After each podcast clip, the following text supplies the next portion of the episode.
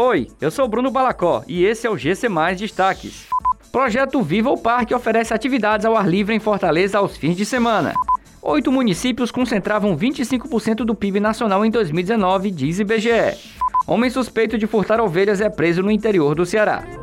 O programa Viva o Parque terá neste domingo sua última edição do ano funcionando em quatro locais de forma simultânea: Área de Proteção Ambiental do Rio Maranguapinho, Parque Estadual do Cocó, área de relevante interesse ecológico do sítio Curió e no Parque Estadual Botânico do Ceará, em Calcaia.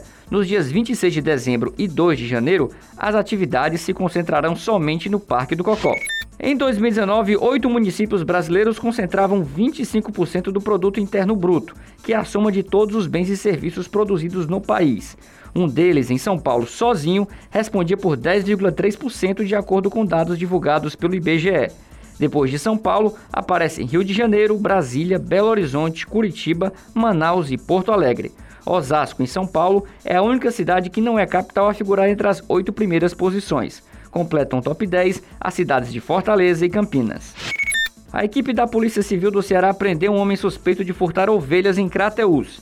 A prisão foi realizada na localidade de Poti, na zona rural do município. A equipe realizou as buscas pela região e chegou ao local onde se encontravam os animais. Érico Soares Campelo, de 19 anos, foi atuado em flagrante.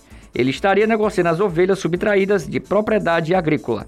As ovelhas recuperadas foram devolvidas aos proprietários. Essas e outras notícias você encontra em gcmais.com.br. Até mais!